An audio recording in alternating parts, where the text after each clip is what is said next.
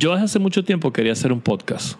Lo hemos conversado en varias ocasiones, pero nunca habíamos como dado el paso.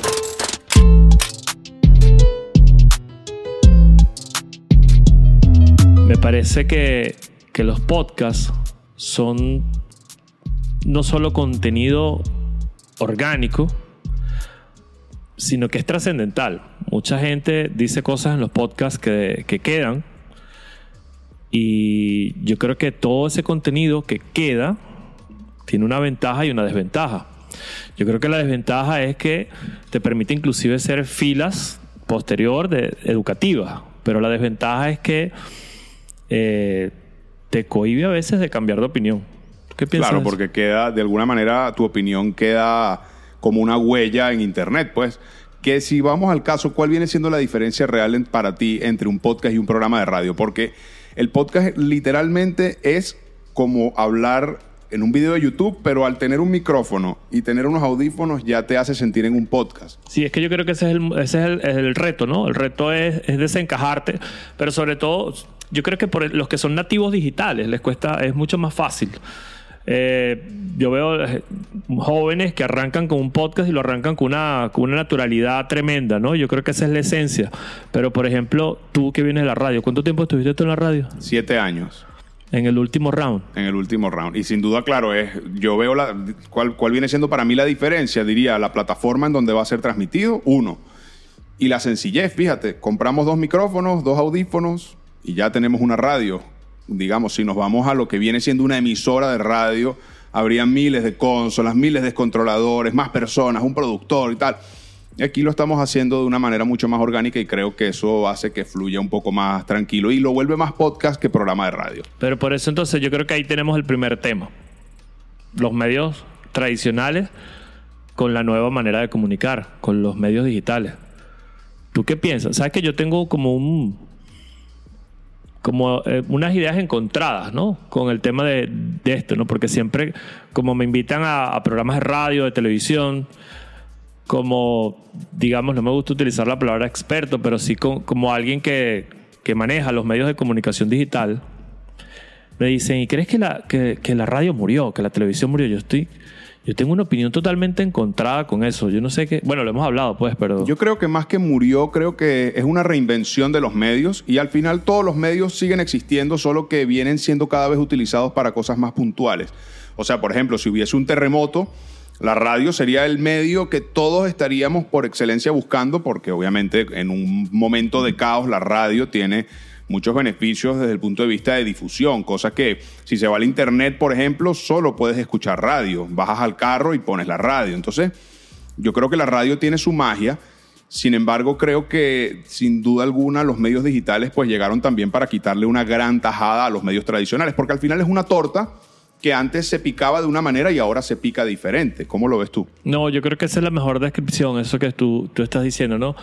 Eh, eh, fue una, un mercado que se distribuyó en diferentes plataformas, pero no creo que ninguna haya muerto. No. Creo que los obligó a mutar. Creo que los obligó a mutar y a involucrarse los, medios tradicionales, que eran los gran- las grandes plataformas de comunicación, que yo creo que la principal característica, y yo creo que ahí es donde les ha costado un montón migrar, cuando yo veo lo que está sucediendo en los canales de televisión, en la radio, por ejemplo, eh, la radio, digamos, ya comenzaba a tener ese tipo de interacciones con la llamada telefónica, donde tú pedías el tema, donde tú podías hablar con el locutor, opinar sobre un tema, eso no sucedía en la televisión ni en los periódicos, ni en las vallas publicitarias. La comunicación es unidireccional.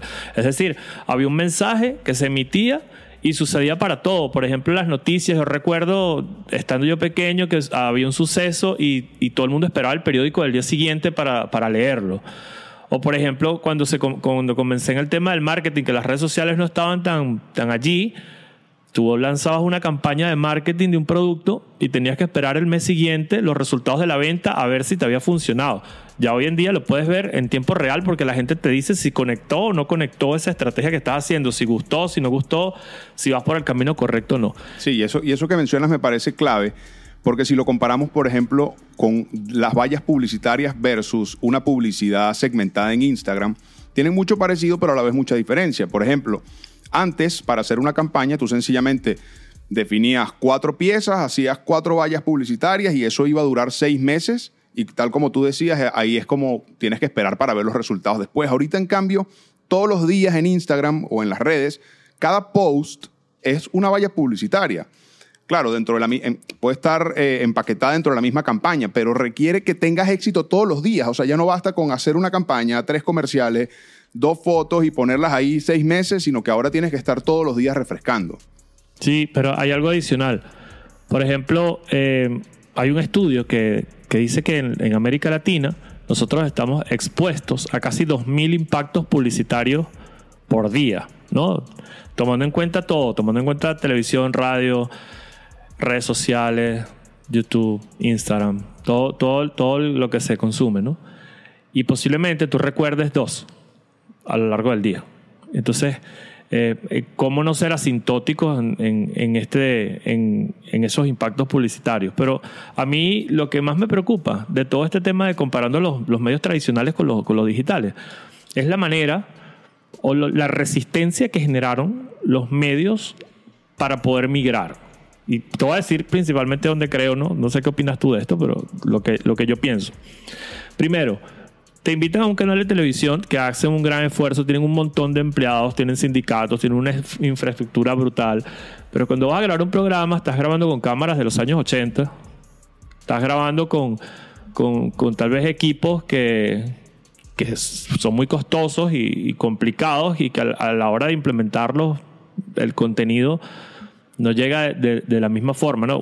yo, por ejemplo, te invito a que prendas y veas los canales hoy, los que están activos en Venezuela, o ve otros canales que estén en, otros países de Latinoamérica y vas a ver que inclusive la, resolución, la imagen, el sonido, el audio que, se recogen a veces no es tan bueno como lo hace un youtuber de 15 años en su casa. Entonces, esa resistencia, yo te voy a decir qué haría yo. Yo te voy a decir qué haría yo si yo fuese presidente de, de Televen, por ejemplo, por poner un canal. Yo agarraría y hiciera contenido para redes sociales hiciera contenido para redes sociales, no dejaría de transmitir el contenido que estoy haciendo para señal abierta, que creo que tiene una penetración tremenda y brutal para, para eh, diferentes estratos sociales, pero me atrevería a hacer contenido digital de verdad, no algo que se le parezca, porque hacen algo que se le parezca, al contenido digital de verdad. O sea, yo creo que la magia está de, de cuál es el contenido nativo para dónde lo estás creando. O sea, todo el mundo suele decir, vamos a grabar esto y luego agarramos el mismo video y lo subimos igualito en YouTube, igualito en televisión, igualito en las historias, igualito en el Instagram TV. Y te pones a ver para qué plataforma fue creado en un inicio. Y la respuesta es siempre televisión. Entonces, si tú agarras un contenido que fue pensado en horizontal para televisión y lo montas en Instagram, no va a tener la misma pegada que un pedacito, un fragmento de, de a lo mejor este podcast con unas letras arriba, muy digerible, en una cápsula más corta pensado para redes. Entonces puede ser el mismo contenido pero adaptado, pero el error que comete todo el mundo es que sencillamente agarra el mismo contenido y lo que hace es multiplicarlo, lo recicla en las distintas, en las distintas redes sociales y ese creo que es el peor error que Por pueden ejemplo, a mí me perturba enormemente ver, ver medios tradicionales, radio, hablando de noticias sin que utilicen las tendencias de Twitter. Al final tú necesitas saber una noticia y dónde, dónde, dónde la buscas. Twitter, sin duda alguna. Yo escucho, por ejemplo, no, que parece que ahí está trancada tal cosa o explotó, qué sé yo, una tanquilla. Y lo primero que hago es meterme en Twitter y ver las tendencias, porque eso automáticamente se ve en las tendencias. Si te pones a ver todo lo que ha ocurrido recientemente en la cota 905, lo primero donde lo vas a ver es en Twitter, antes de que salga cualquier canal, medio, radio, televisión o cualquier periodista decirlo, ya lo ves allí con, digamos, periodismo de calle, que es peligroso también porque se ceja la noticia y, como yo siempre digo, son los periodistas los que están formados para la puesta en escena de la noticia, no de la opinión. Cualquiera puede opinar, pero la noticia, eso es delicado y sucedió en España y tuvieron que legislar sobre eso. Pero yo lo que creo es que eh, aquí una idea, pues una idea para los que están escuchando este podcast. Yo no he visto a nadie que haga un una, cuenta de Instagram o un canal de YouTube, bueno, creo que funcionaría más en una cuenta de Instagram, donde haga con periodicidad de tiempo, por ejemplo, cada tres horas, un contenido de lo que está en tendencia en Twitter.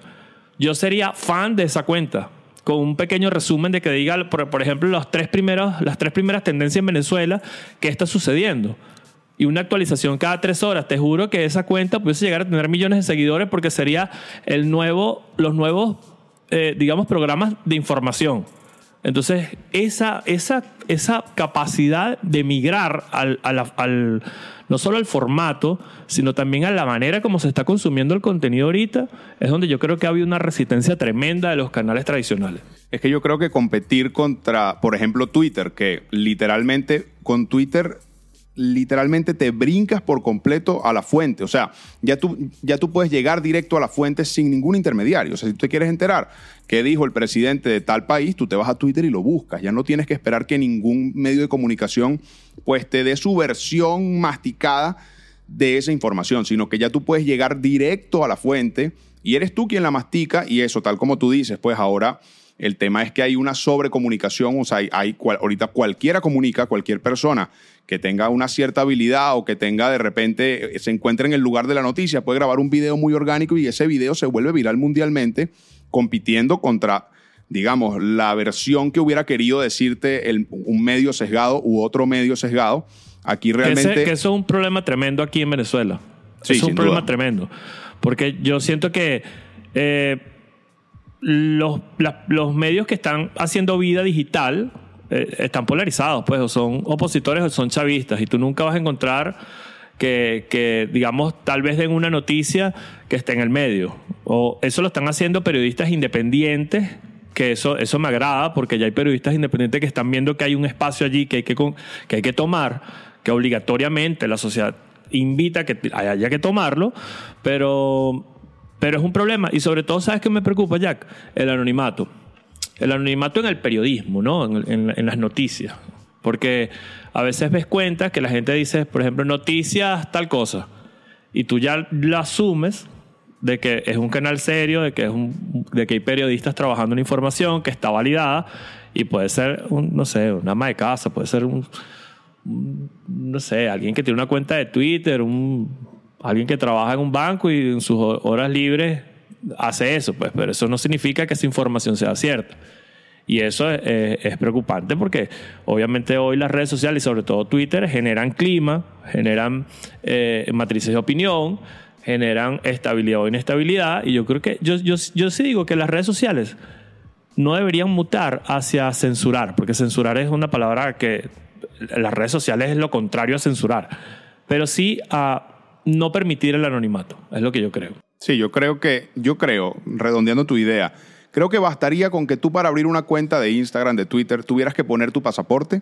Como, y ya como eso resolvería gran como, parte como de los lo- los problemas. exchange, como, como las criptomonedas. Es correcto. Porque ya tú solo poniendo tu pasaporte, ya estás poniendo tu identidad detrás.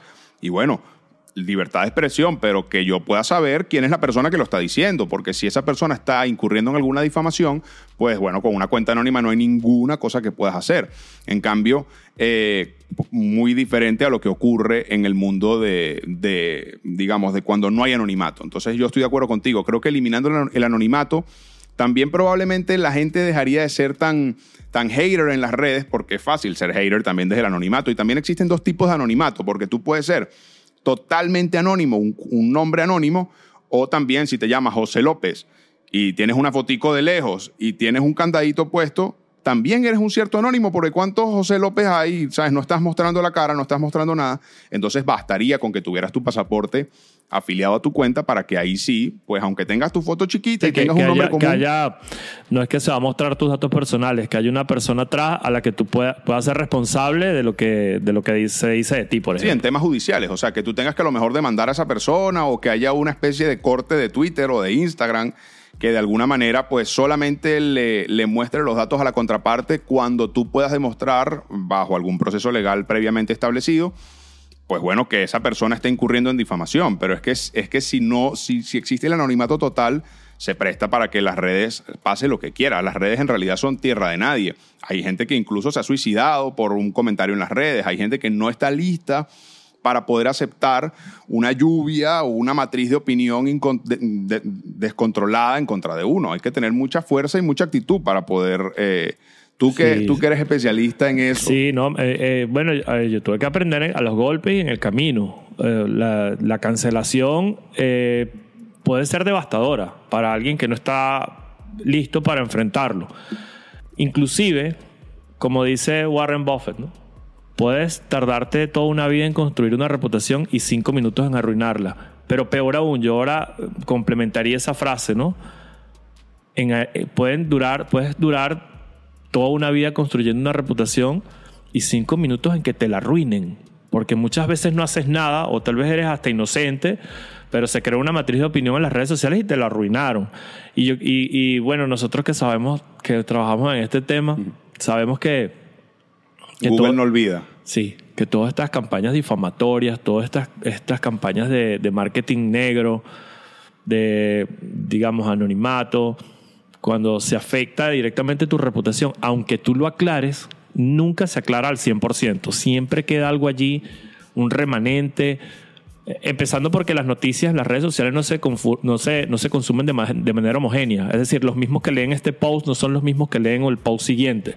Entonces, posiblemente estés aclarando para, algo para alguien que no, no tiene la duda. Estás oscureciéndole en Estás realidad. oscureciendo, tal vez. Porque más bien esa persona no se iba a enterar a lo mejor si tú no lo decías, pero tú al responder, pues estás exponiéndote frente a un grupo de personas que no necesariamente vio la noticia inicial. Bueno, yo, yo- claro, también te sirve para otras cosas, te sirve para comunicar, no, no todo es malo. No, por supuesto que no. No todo es malo, pero sí, sí yo creo que, to- retomando el tema, si, si yo tuviese la oportunidad de dirigir un canal, yo lo convertiría, lo convertiría sin abandonar sus bases y sus raíces, pero posiblemente tú entras a un estudio, ves ese montón de cámaras, de luces, ves miles y cientos de miles de dólares en equipos, cuando a lo mejor con algo como esto, como lo que estamos haciendo nosotros, puedes crear contenido para tus plataformas digitales. Entonces yo veo, por ejemplo, eh, canales Globovisión, por ejemplo, que tiene, que, que- que han trabajado muy bien, que tienen, se han, digamos, han, han hecho trabajos interesantísimos a nivel de, de contenido. Pero cuando ves su contenido digital, es el mismo de la televisión llevado al contenido digital y por eso nunca van a poder ten- nunca van a poder ser absolutamente virales como por ejemplo Badabun en México, Es así. con ese tipo de contenido. Sí, que yo ponía, yo veía un ejemplo el otro día que aparecía Pablo Motos, que es el, el animador del hormiguero, el programa más visto de España. Y él decía con mucha emoción que habían roto récord de audiencia porque tenían, creo que era 4 millones de personas conectadas en tiempo real viendo el contenido del hormiguero, que es un programa legendario de España. Y cuando tú ves 4 millones de personas, es, ese, esa cantidad de audiencia la logra de una manera sencilla un influencer como Lele Pons, por La ejemplo, como Hannah Stocking, Cual- cualquiera de estos Cualquiera de ellos logran, eh, sin duda, tener mayor audiencia en cuanto alcance que 4 millones de personas. Entonces ahí tú dices, ¿cuánto me cuesta un post con Lele Pons versus, claro, la televisión tiene todavía una magia que da cierto estatus, o sea, da credibilidad porque en las redes también hay mucha estafa, entonces la gente siente que a veces cuando eso sale en televisión le da como un poco de prueba social de que, mira, ah, ok, lo entrevistaron en un canal, eso significa que, que lo aprueba el mundo tradicional, o sea, que no, que no solo las redes, que también es interesante mezclándolo con el tema de que las redes la verdad es que es una manera, me parece increíble, lo democrático que es el éxito en las redes, o sea, ya no necesitas que un director de casting sea quien decida si tú eres el correcto o no, o si tienes el estilo correcto Wow, o no. qué interesante está eso. De verdad no lo había pensado, Literal. pero de verdad que sí. Literal. ¿Qué más democrático que las La redes? democracia del talento, ¿no? o del talento o, o- o es relativo, porque también cuando hablamos de talento hay mucho hate en las redes tratando de, de- de- de ser el, el- el juez del talento, o sea, como que, ajá, tú eres una jeva que está buena, está explotada, eres puro culo, entonces eso no es talento, pero la verdad es que sí, porque ese talento, desde mi punto de vista, al final es democrático que esa persona eh, pues utilice todas sus herramientas y sus atributos para democráticamente lograr atención. Y al final la atención viene siendo la moneda de esta época, sin duda alguna. Mira, tú sabes que hay algo que, que me, que también me llama mucho la atención.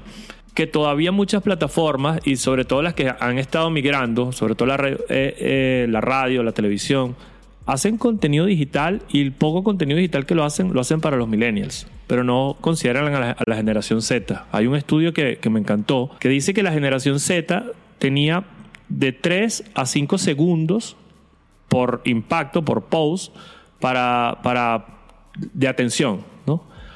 El pez, ¿cómo se llama el pescadito de Nemo? El que tiene Sí, memoria el que corta. olvida, el que olvida cada segundo. No Sí, recuerdo su nombre. Olvida en 1.6 segundos. Y la generación Z, su nivel de atención para cada post es de 0.8 segundos. Es decir, mientras va haciendo scroll, mientras va, va scrolleando el- el- el- la plataforma, sea Instagram, sea TikTok, casi no tienes tiempo para llamar su atención. Entonces, es un reto para la gente que hace contenido, para los publicistas, para los, comunicadores, poder captar la atención de que esta, este, esta manera, de estos Z, vienen educados de una manera con un consumo de, de contenido totalmente diferente al, al, mío, al tuyo y al de las otras generaciones. Yo creo que eso, el reto va a ser ese, el reto va a ser eh, cómo llamar la atención. Ahorita yo creo que la nueva moneda es la atención. Sin duda alguna, y, tú, y tú lo mencionas, cómo llamar la atención, que es algo que la gente no le gusta aceptar que quiere llamar la atención, pero la verdad es que cuando tú subes un post y esperas Sí, los likes, los lo comentarios y los que yo- compartidos. Yo, no busco fama, pero, pero cuando ves su. Sí, su- exacto. su es, inevitable. O sea, yo creo que es mejor aceptarlo que todas las personas que hacen vida en las redes sociales de manera activa, porque tú puedes hacer también vida de manera pasiva, pues compartiendo contenidos, viendo, dando like. Pero si tú eres el que crea el contenido en las redes, claramente estás de alguna manera buscando atención. Y esa atención luego poder transformarla en algo. Llámalo fama, llámalo dinero, llámalo monet- fama monetizada. eh, o sencillamente aplausos, pues que también es para algunas personas, pues a lo mejor su, su objetivo máximo. Tú, por ejemplo, ¿qué buscas?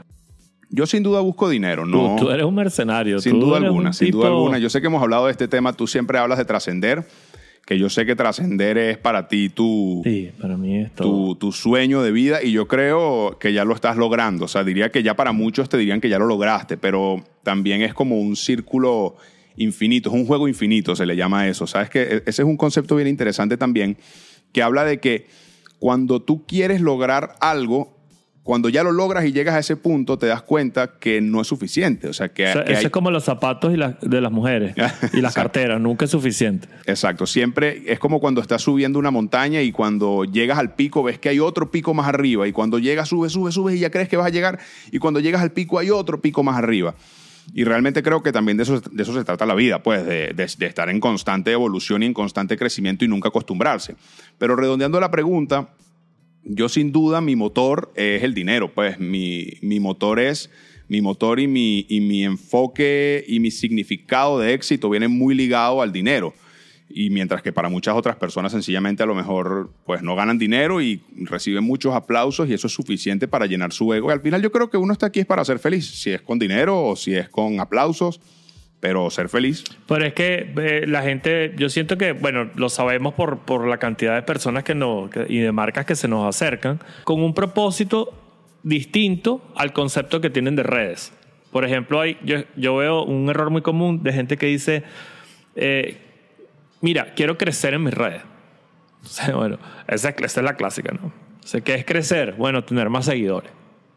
Entonces, cuando tú le preguntas, ¿para qué? No saben para qué, porque quieren tener más seguidores y ya. Dopamina, quieren, quieren, Quieren que su cerebro dopamina, produzca o sea, que- dopamina con los likes. Eh, ¿Cómo utilizas tus redes sociales? O sea, es una red social para socializar, tener amigos, tener tus amigos, interactuar con otras personas.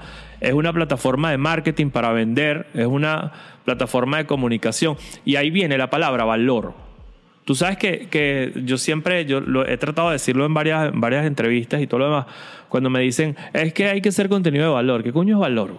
¿Qué coño es valor? Entonces yo creo que ahí la gente primero tiene que aprender a definir las propias palabras que dice, ¿no? Mucha, tú dices, bueno, sí, porque va a ser contenido de valor. ¿Y qué es valor? Algo que interese, ¿no? Eh, El, el valor, yo voy a decir mi concepto de valor, tú si quieres aportar algo después lo pones, ¿no? Das el tuyo. Para mí valor se, se divide en tres pilares, ¿no? Que te haga sentir algo, te haga sentir bien. ¿Qué cuentas te vienen a la cabeza, o a- a- aquí a tu memoria, que te hagan sentir bien? hay beneficios, o sea, bienestar diverso. Desde una jeva guapa me hace sentir bien Que la ves y te te hasta un contenido ¿Quién? que... ¿A quién? ¿Qué cuenta? dilo, dilo. No, no sé, no sé, Bueno. tendría que pensar. ¿Viste? Ya me quiere comprometer. Ajá, ¿qué más? Que te haga sentir bien. diría El que humor, por ejemplo. Sí, sin duda. Marco, cualquiera de estas cuentas Sí, que, que hacen vidas eh, en las redes sociales que son de humor, que te hacen motivacionales, que lees algo y, y te gusta, ¿no? Y te, te hace sentir mejor. Ese, ese es el primer pilar, ¿no? De contenido de valor, que te haga sentir, que te cambie tu estado de ánimo para mejor, ¿no? que te genera una emoción. Sí, pero una, una- una emoción positiva, que te haga sentir mejor. El segundo pilar para mí es que te enseñe algo práctico. Por eso es que han crecido muchas estas cuentas que dicen cinco hacks para Instagram, para tus historias de Instagram, para que aprendas a hacer tal cosa. Tres maneras, tres trucos para, para editar TikTok. te enseñan algo en un periodo, en un post muy corto, de un minuto, dos minutos, tres minutos, no sé, 30 segundos, donde te enseñan algo práctico. Una píldora de información. Es una píldora de, de enseñanza práctica, ¿no? Y el tercer pilar de valor para mí es que te mantenga informado, donde posiblemente lees una noticia, lees la, el conflicto entre Israel y, y, y Palestina y de repente no te hace sentir mejor, no te está enseñando nada, pero te mantiene informado. Yo creo que las cuentas de oro de valor son las que tienen las tres. Te Sí. hace sentir mejor, te enseñan algo y te mantienen informado. Sí, redondeando esa idea o masticándola diferente, creo que se trata de informar, entretener o educar. Una de las tres. O las tres. Si logras fusionar la in- informar, educar y entretener al mismo tiempo, eres un gran orador en las redes sociales. Y, y- y creo que las cuentas que más pegan son las que logran fusionar de alguna manera estas tres cosas o al menos dos de ellas. Pero, por ejemplo, también por ejemplo, te doy, lo, difiere un poco con lo de hacerte sentir bien, po- po- porque bueno, también hacerte sentir bien es relativo. Por ejemplo, tú sabes que yo sigo muchas cuentas eh, de vida animal. O sea, me encanta ver... eh, Sí, lo que tú me pasas un por, problema por mensaje directo es un tigre comiéndose un caballo. Sí, quizás esto es- sacándole todo quizá un psicólogo podría decir que tengo algún problema porque me gusta eso, pero la verdad disfruto. Creo que me abre los Admiras. ojos. Admiro o, o me abre los ojos de, de cómo es el mundo al ver, pues sencillamente a una hiena peleando contra un león y a cinco hienas haciéndole una rueda de pescado a un león y matándolo y comiéndoselo.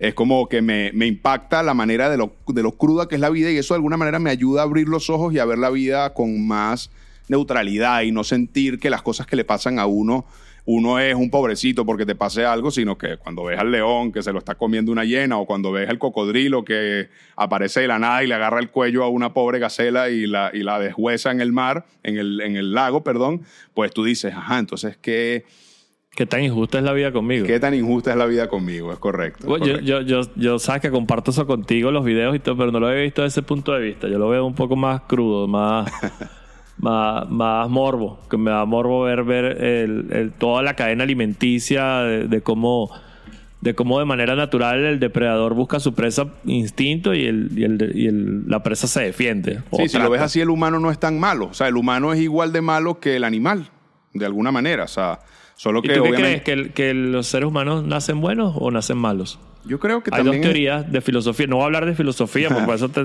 para eso sí- sigan a Diego y Diego se lo explica mejor. Sí, sin duda. Pero hay una que dice que todas todo las personas nacen buenas y otras nacen malas, ¿no? El lobo es el, el lobo del hombre.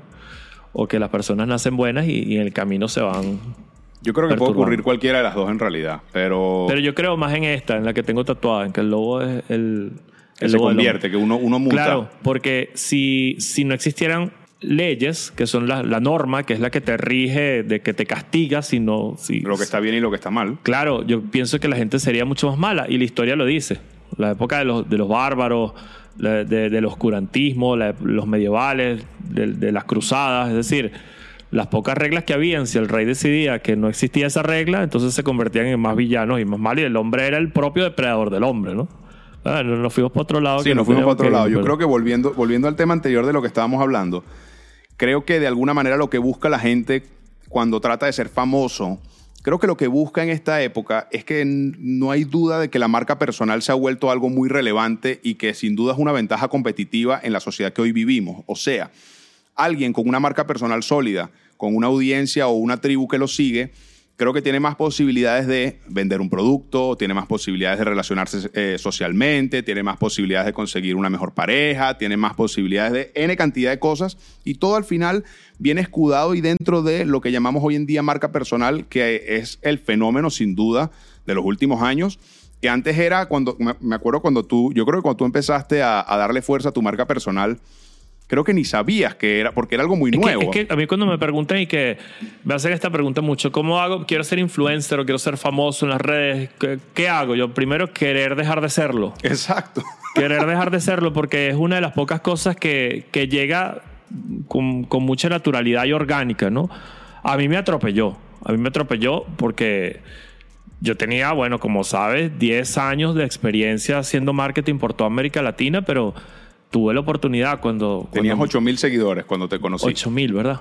8 mil seguidores. Y Así creo que te dije, Ira, tienes que Sí, llegar tú- a los yo- 20. yo- eh, bueno, y recuerdas que yo te decía, no, no me hace falta, no quiero Sí, sí, tener sí, sí. 20 mil seguidores. Sí, verdad, no me acordaba de eso. ¿verdad Claro, tenías es en serio que ya era un monstruo que tenía muchos seguidores, pero tú, tú, tú de tu marca, de tu marca no me personal, importaba, no me importaba, no lo quería. O sea, no, no lo buscaba. no lo buscabas. No lo buscaba, es verdad. Porque fíjate, la- la- lo, que me pasó, lo que me pasó en ese momento es que cuando obviamente me casó con Kerly, eh, bueno, me caso no, empiezo la relación con Kerly. Kerly me da la visibilidad que no tenía trabajando en la industria. Y, eso- te enseñó la importancia de la marca personal que a lo mejor no Kerly me enseñó todo lo que yo sé del medio. Y créeme que sabe. Kerly, Kerly tiene demasiado conocimiento de cómo se maneja el medio y de, de lo que sí y lo que no. Y bueno, entonces con, con esa plataforma que, que, que tenía ahí, yo dije, bueno, voy a empezar a hablar de lo que sé que es de marketing. Y, y la gente se volvió loca, no solo porque era la primera persona tal vez que estaba... Estaba vacío ese espacio. Estaba bueno, ya había gente que hablaba de comunicación, pero no de marketing, de, hablaba de publicidad en redes, de, de digitales, por ejemplo, Vero Ruiz del Viso, que, que soy su fan, pero, pero digamos, este, hablaba sobre todo de comunicación en redes, en medios digitales. Yo venía de, de hacer estrategias de marketing eh, que, que comprendían desde la extracción de la materia prima hasta la puesta en escena del producto, las finanzas, todo ese tema, ¿no? Pero, pero sí, obviamente cuando, cuando tienes esa exposición, si tú empiezas a dar contenido de valor, y, y volvemos a lo, lo que significaba valor, yo trataba de enseñar a la gente y, y en ese momento como que se ponía de moda la palabra marketing en, en redes.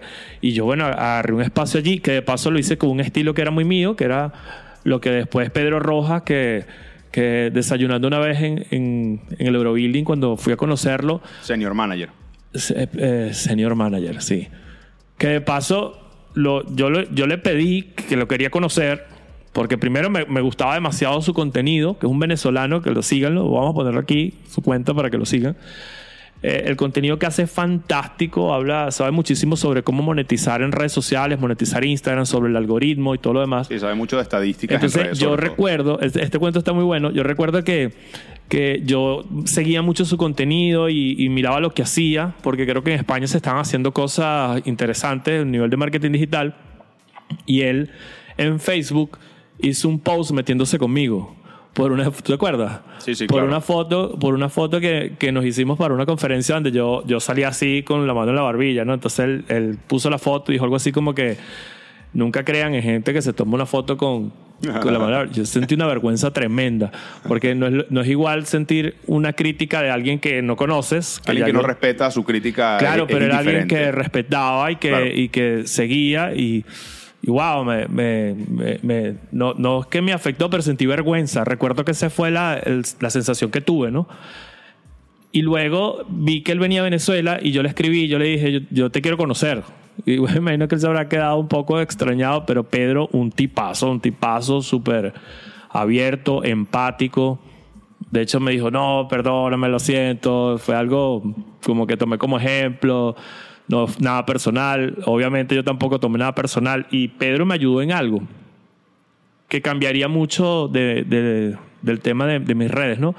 Él me dijo, eh, y, y que tiene que ver mucho con lo que tú decías en la conferencia de las dos palabras. Sí. Demasiado. Porque él me dijo, que ahorita quisiera que lo explicara. Él me dijo, y que si tú, ¿qué tipo de marketing crees tú que haces que es diferente al que la gente está haciendo? Y yo le dije, me quedé pensando y le dije, transgresor. Y él me dijo, ¿por qué no está en tu bio? Inmediatamente sentado frente a él, coloqué marketing transgresor. Y de hecho, si tú colocas en Google marketing transgresor, aparece mi nombre. Claro, es un concepto creado Sí, por y, ti. Y eso, y eso, y eso es un- una gran lección porque hay tres maneras de, de lograr el éxito, ¿no? Siendo el mejor, que no todo el mundo es el mejor, porque el mejor solo hay uno, y yo estoy muy lejos de ser el mejor, pero también hay otras dos maneras, que es ser el único que, o llegar de primero. Y yo siento que yo llegué primero en ese segmento y por eso es que me gusta la palabra trascender, porque es como que, eh, que no puedan contar la historia de ellos, aunque me odie, sin que puedan contar la mía.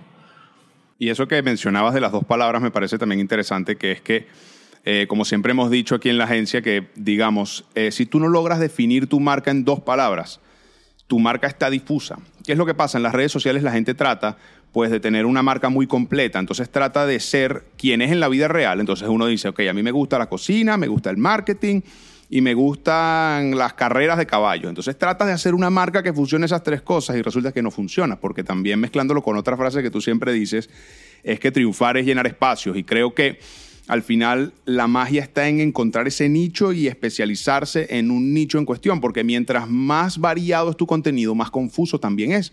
Entonces esta teoría que nosotros creamos siempre, siempre dice que si tu, si tu marca no logra definirse en dos palabras, o sea, si tú tienes, necesitas cinco palabras o necesitas un párrafo entero para explicarle a alguien quién eres y qué haces, es porque realmente no estás muy claro quién eres y quién haces en tu personalidad digital. Porque tú puedes ser quien quieras ser en tu personalidad real, pero en las redes tú decides qué omites y qué publicas. Tú, tienes un filtro que decide qué vas a publicar, y, o sea, porque tu, tu, día tiene 24 horas, pero tú no publicas las 24 horas. Tú agarras pequeños fragmentos fotográficos o en video de ese día y tú decides cuál mostrar. Entonces, mientras más conceptualizada y concreta sea tu marca, creo que más potencia tiene. Y también creo que, particularmente en mi caso personal, bueno, tú sabes, yo tengo, eh, tengo muchos años conociéndote y desde el principio pues empecé a hablar de marketing digital, empecé a hablar de redes y la verdad es que nunca consideré que pegó el contenido. O sea, Pero tú eres un caso de estudio, de verdad. Y lo, mientras, mientras hablabas lo pensaba.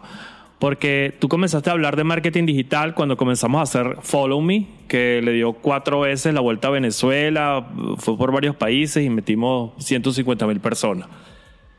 Y, llegó un momento que decidimos, tomamos la decisión de que te empezaras a formar en el tema de cripto y te abandonaste las redes. Duraste un año sin publicar una foto. Y fui un, fue un año muy feliz para mí, si supieras. O sea, disfruté. Lo recuerdo, recuerdo que te decía, ¿y ya tenías cuántos seguidores? Como 40 mil seguidores. Tenías 40 mil seguidores y, un día agarraste y publicaste un post y dijiste, no, no subo más, me voy a dedicar de lleno a formarme en el tema de cripto. Y, y, nos enfocamos en eso y, y fue como, yo quisiera hacer eso. De verdad, no sé si, no sé si podría. Pero que alejarte de las redes un año. Sería maravilloso. O sea, sería maravilloso. Bueno, si te soy honesto, es bastante tranquilizante el hecho de que, de que no necesites las redes. O sea, el vivir el momento y no estar pensando en fotografiarlo, creo que es la clave. Y creo que esa es la, el daño que hacen las redes, es que la gente cuando llega la comida, entonces ya va, ya va, espérate, vamos a... Entonces quieres tomarle la foto al plato antes de disfrutarlo. Divido eso en dos, ¿no? Divido eso en dos completando la idea eh, creo que tu caso es interesante porque 40 mil seguidores, paraste un año y habrás crecido 500 seguidores en un año. No, decrecí, ah, bien perdí 3 mil seguidores en ese y cuando tomamos la decisión de que este era el nuevo rumbo y tomaste la decisión de reactivar tus redes sociales, creciste casi 100 mil seguidores en Sí, lo que, lo que hubiera tardado cinco años en lograr, lo logramos en tres meses. Exacto, significa que, que la fórmula está, pues, la fórmula existe. Sí, y creo que la fórmula es, bueno, son varias, pero la primera es, creo que esa frase de triunfar y llenar espacios es, hermano, o sea, tratar de, tratar de competir en un espacio poco competido, o sea, mientras, digamos, mientras más competencia hay haciendo lo mismo, pues es más difícil diferenciarse. Y al final diferenciarse es, la regla no solo de las redes, no solo de la publicidad, sino de la vida, de la vida en general. O sea, tu novia, tu novio está contigo porque te diferenciaste pues de los demás o de las demás y, y, lograste consolidar algo por ser diferente. Entonces, la magia está en diferenciarse, sin duda alguna. Y, tocando el otro punto, yo creo que el hambre de, la, de, la, de mostrar tu vida ha cambiado. O sea, la, antes era, quiero mostrar qué estoy haciendo en todo momento. Y recuerdo que por eso fue el triunfo de Snapchat. Sí. Porque era como que podías agarrar y grabar cientos y miles de, historias cortas y subirlas y que, eh, digamos, se viera lo que estabas haciendo en todo el día. No estoy entrenando, estoy comiendo. Ahorita yo siento que ha cambiado ya. Sí, sin duda alguna. Yo siento que ha cambiado. Yo siento que los, los, los hombres eh, voy, al revés. Voy al revés, porque este, este tema está chévere. Este tema está interesante. En las niñas, en las mujeres, eh, pareciera que ahora la nueva meta es mostrar fotos en los lugares de moda. Sí. Fotos en los lugares de moda. bueno, al, al, final es por prueba social. Volvemos a la misma ley del rebaño, de que a la gente le gusta formar parte de un rebaño. O sea, le gusta poder, y, las redes son una oportunidad excelente para echártelas. Sí, pero yo creo que esa ley del rebaño, de que quiero, que, que quiero figurar y todo lo demás, eh, se hay que involucrar ahora a los seguidores. Ahora yo creo que los seguidores tienen una, un rol de, vigilan, de vigilancia y castigo. O sea, Sí. estoy mirando lo que, lo que estás haciendo. Si estás en los lugares de moda, te lo apruebo. Si no, te castigo. Te castigo, con, me convierto en tu hater. Que eso pasa. O sea, a mí, yo, a mí me, me, me- impresiona que a veces, por ejemplo, veo, voy a poner un caso, Ninoska. Que digamos para mí Ninoska es un caso increíble de lo que, de lo que puede suceder en redes, ¿no? Eh, aparte de lo bella y de lo guapa que es, este, cómo se convierte en, una, en un icono de la moda y, de, digamos, de- del jet set y también de logro, de, de, digamos, de que de referencia para, para muchas niñas de que dicen, este, yo, yo también quiero que eso, eso me suceda, ¿no? En la vida. Eh, y Ninoska, bueno, pone y le dicen, le escriben diosa, increíble, wow, eres bella. Pero si por casualidad coloca una cartera que se parezca a una que eh, tiene, eh, está siendo vigilada. Está siendo vigilada por su audiencia y le dicen, esto se parece a esto o esto ya lo sacaste alguna vez. Imagínate cuántas veces no puedes, puedes repetir algo, ¿entiendes? O sea, no, es- no es, no es crimen ni un castigo. Yo creo que, que los seguidores están condicionando el contenido que se les da. Sí, sin duda, porque también el mismo algoritmo, las mismas estadísticas, lo que hacen es mostrarte lo que le gusta a tus seguidores. Y lo que suele hacer el, usuario común es tratar de complacerlos, decir, mira, ah, por aquí gustó, ah, mira, por aquí tuve compartidos, mira, por aquí tuvo likes, y de alguna manera vas moldeando el contenido basado en lo que te aprueba tu audiencia. Así que estoy completamente de acuerdo contigo. No sé si eso está bien o está mal. Creo que lo que está mal, más allá de hacer lo que la gente en tus redes quiere, es de que tu, de que tu personalidad real, en el mundo real, esté centrada y no esté volando eh, dependiendo de la aprobación. Porque si, yo ¿Y siento que los si se- hombres qué crees tú que, que- que tratan de proyectar los hombres? No digo todos. éxito, sin duda, éxito. Pero, pero e- ese éxito pareciera que los hombres malentienden lo que, el- lo que se debería proyectar como, como éxito. Porque el éxito es un concepto demasiado personal, ¿no?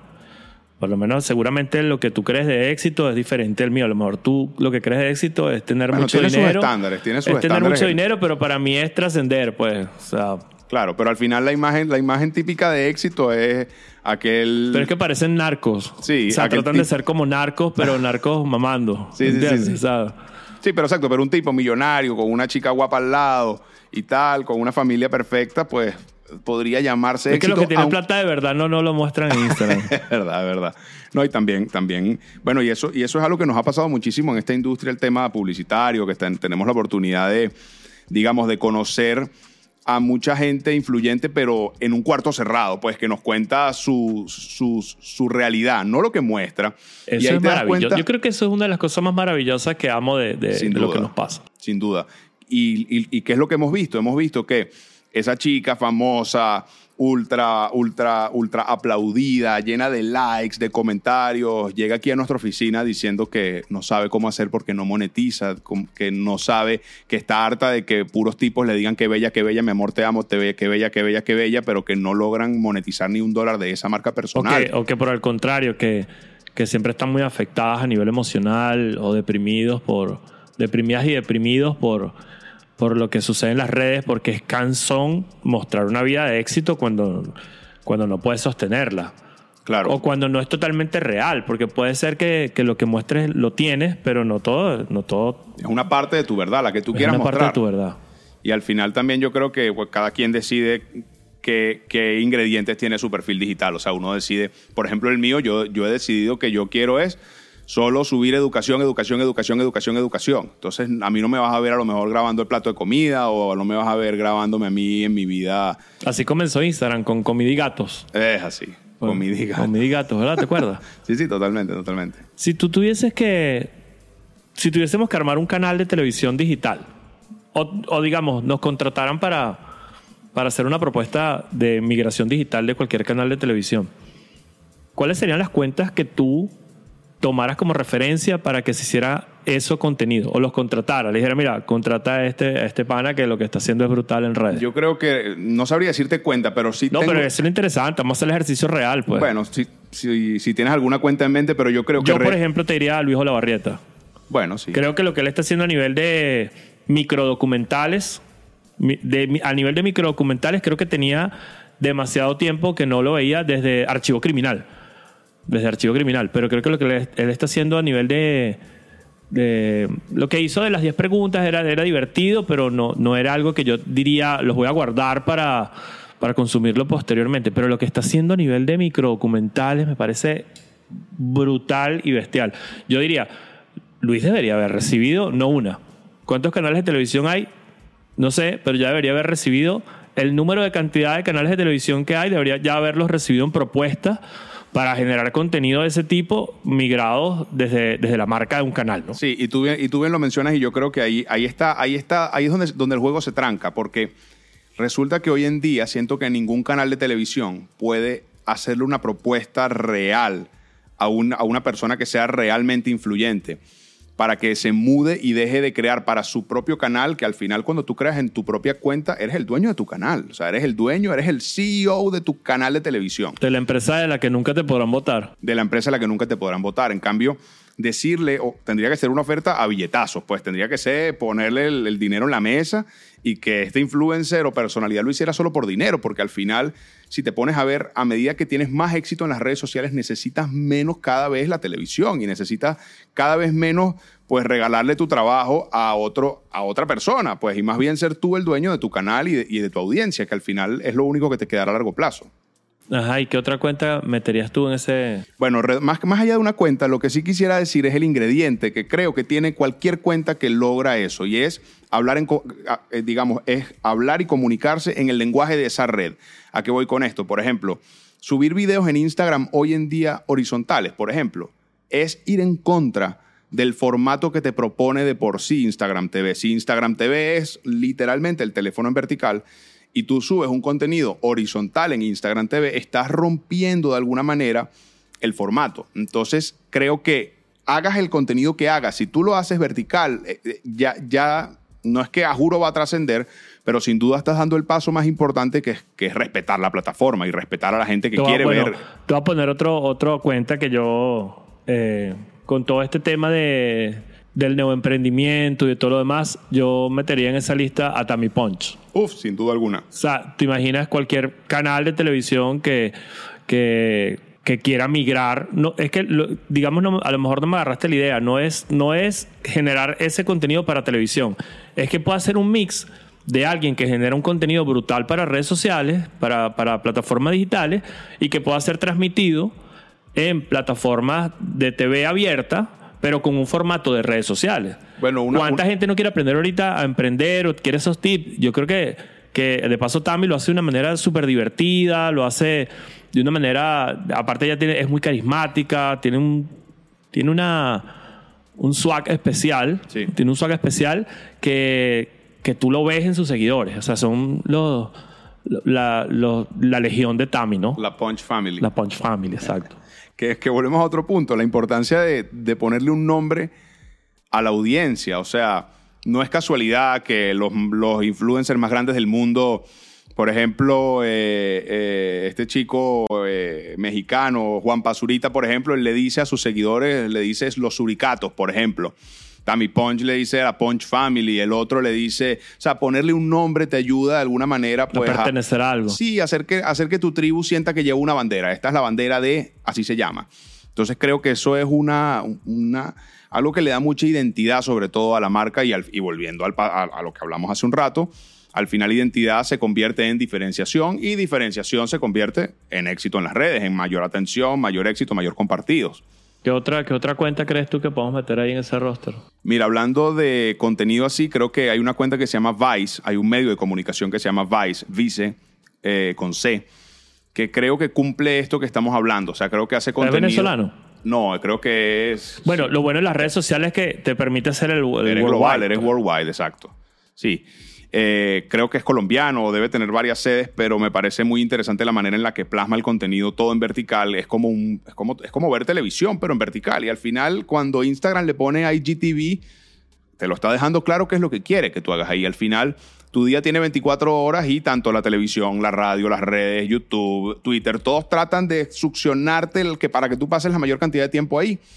Y entonces la red en donde pasas más tiempo es al final la red que se convierte en la televisión. Porque Bueno, ya yo no veo televisión, pero sí veo Instagram TV. Una de las cosas maravillosas que, por ejemplo, hace Marco, que, que, bueno, los que tenemos la oportunidad de conocer a Marco, no solo en el- a nivel profesional, sino como, como amigo, Sabemos que Marco es un genio. Marco es un genio de, de creación de contenido. Y un empresario también. Sí, sí, pero es un, aparte de empresario, creo que la maravilla, lo maravilloso que tiene Marco no es en la habilidad de crear contenido, que ya es gigantesca, es la habilidad de abandonar proyectos. O sea, tú ves que él invierte tiempo, dinero, productores eh, y hace algo y si ve que no tiene el primer chispazo que lo va a llevar a la viralidad, lo suelta y se reinventa de una manera... Pero cuando tú crees que Marco ya no te va a sorprender con más nada, te sorprende. Pero aparte, hablando de, de- eso, por ejemplo, Marco no sé si de repente pudiesen a- agarrar los canales abiertos porque tal vez su, su manera de comunicar a lo mejor no es clase A, sino tal vez tiene un poco más de picante o tendría que modificar eso. Pero lo que hizo Marco, por ejemplo, la, la novela que Uf, hizo Dios. es una locura. Respetó Es el formato vertical. es una locura en formato vertical. O sea, lo que hizo, lo que logró Marco con su equipo ha sido una de, las- de las cosas en redes sociales, en el humor, más trascendentales que yo haya visto. Sin duda. A nivel global, ni siquiera hablamos de Latinoamérica porque... No hablo de, que, de quién es mejor eh, humorista, o no, no hablo de eso porque todos, todos son buenos. Pues hay gente que le gusta eh, George Harris, otro Javier, que también hace un contenido excelente. Muchos que, que, que se mueven en las redes. Pero lo que hizo Marco a nivel de innovación, de adaptar este contenido de redes, ¿ves? Es- eso es lo que deberían hacer los canales clásicos, ¿no? Tomar este ejemplo y tal vez de repente tienes tu novela de canal abierto, pero también tienes esa mismo, eso mismo en, digitales. ¿no? Sí, la versión, la versión web o versión online de la novela. Sin duda alguna, sin duda alguna. Creo que, creo que sí, sin duda estamos en una época y ah, mezclándolo con un tema que estabas mencionando, la viralidad, tú que hablas tanto de ella y yo creo que el éxito de las cuentas en redes sociales es saber tener esa, esa, esa chispa o saber identificar qué tiene un contenido para poder lograr más compartidos, porque al final más ¿Qué compartidos crees tú que debe tener la viralidad?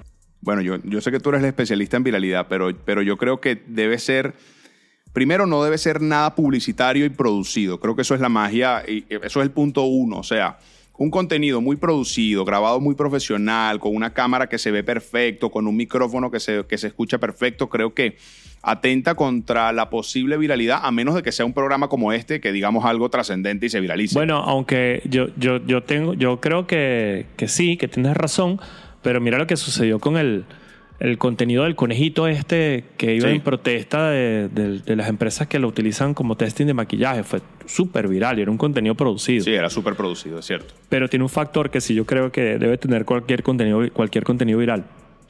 El factor sorpresa. Sí. No lo esperaba, nadie lo esperaba que iba a ser un, un dibujo animado que pudiese hacerte sentir tantas emociones.